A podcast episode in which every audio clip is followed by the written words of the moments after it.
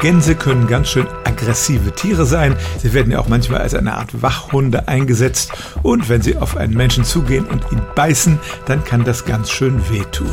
Und viele Menschen sagen, ja, Gänse haben scharfe Zähne. Aber Vögel haben keine Zähne.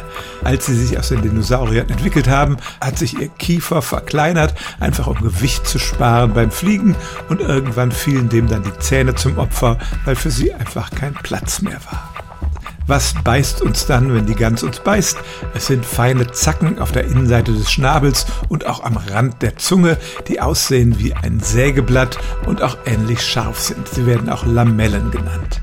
Aber die bestehen eben nicht aus hartem Zahnschmelz, sondern aus Horn und sind erheblich weicher als Zähne. Wie gesagt, das kann ganz schön wehtun, wenn die Gans uns damit beißt, aber richtige Zähne wie andere Tiere hat sie nicht. Stellen auch Sie Ihre alltäglichste Frage unter stimmtz.radio1.de.